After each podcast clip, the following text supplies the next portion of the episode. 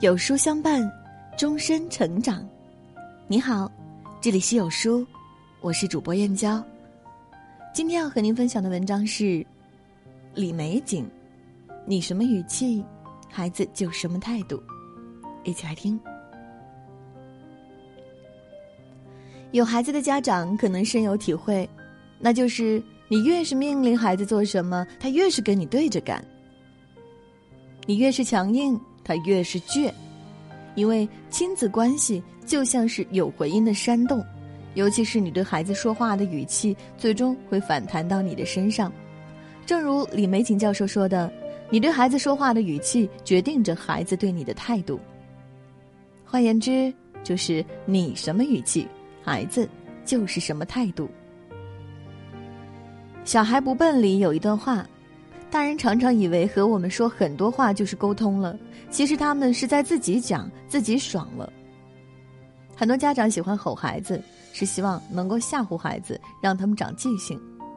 然而事实常适得其反，孩子不仅不听，更学会了左耳进右耳出。电视剧《小欢喜》中，方一凡对妈妈和对爸爸的态度不一样。当童文杰对他大呼小叫命令时，他是选择性的听，甚至是阳奉阴违。两个人就像打太极一样，你忽悠我，我忽悠你。但是方圆对他说的话，他会郑重其事的听，并给出自己的意见。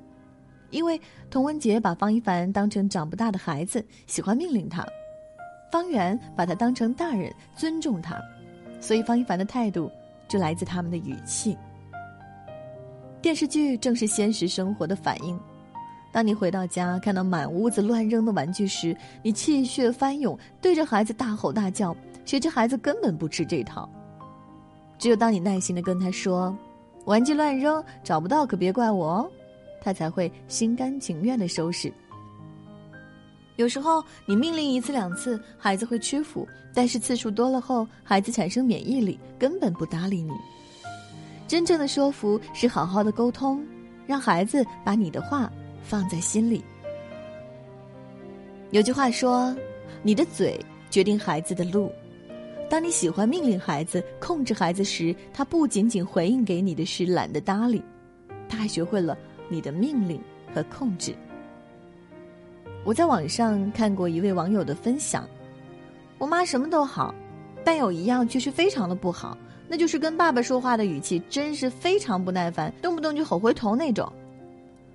在妈妈长年累月粗暴语气的熏陶下，我的情绪也特别容易激动，对亲人说话很多时候也是靠吼，生气时更狠，什么难听的话都说得出口。我从小就跟同学们相处不好，常常受到别人的排挤。出来工作后，脾气也大得很，有时还会跟上司顶得青筋直冒，总以为上司会无限的包容自己，其实就是一种情商极低的表现。这些年，因为不会好好说话，不知道得罪了多少人，失去了很多机会。可见，父母说话和气有理，批评孩子能做到有理有据的家庭，他们的孩子确实比较懂得和别人相处，情商比较高。就像文学家胡适出了名的好脾气，面对别人的讽刺，他一笑置之。他曾在《我的母亲》一文中深情的回忆道：“如果我学得了一丝一毫的好脾气，如果我学得了一点点待人接物的和气，如果我能宽恕人、体谅人，我都得感谢我的母亲。”孩子的脾气好坏，很大程度上受爸妈语气的影响。你的脾气暴躁，他也学会暴躁，而这会影响他的为人处事观。不得不承认，爸妈说话的语气影响孩子的情商。你对孩子说话的语气，其实也反映你的观念。越是不尊重孩子的爸妈，越喜欢命令他。可是亲子关系就是回音山洞。当你对他说“你怎么这么笨”，你收到的反馈也必是“你怎么这么笨”。想要有个好的亲子关系，就要好好的跟孩子说话。一，信任的语气，用“我相信你”代替“就你还想成功”，既给孩子信心，又不伤害他的自尊心。二，尊重的语气。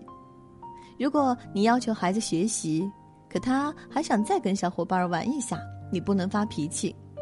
越大越不听话了，不好好学习，看你长大了能干什么？这样做只会让孩子更加厌恶学习。应该用尊重的语气。那你再玩一会儿，不过玩完了可一定要学习哦。三，商量的语气。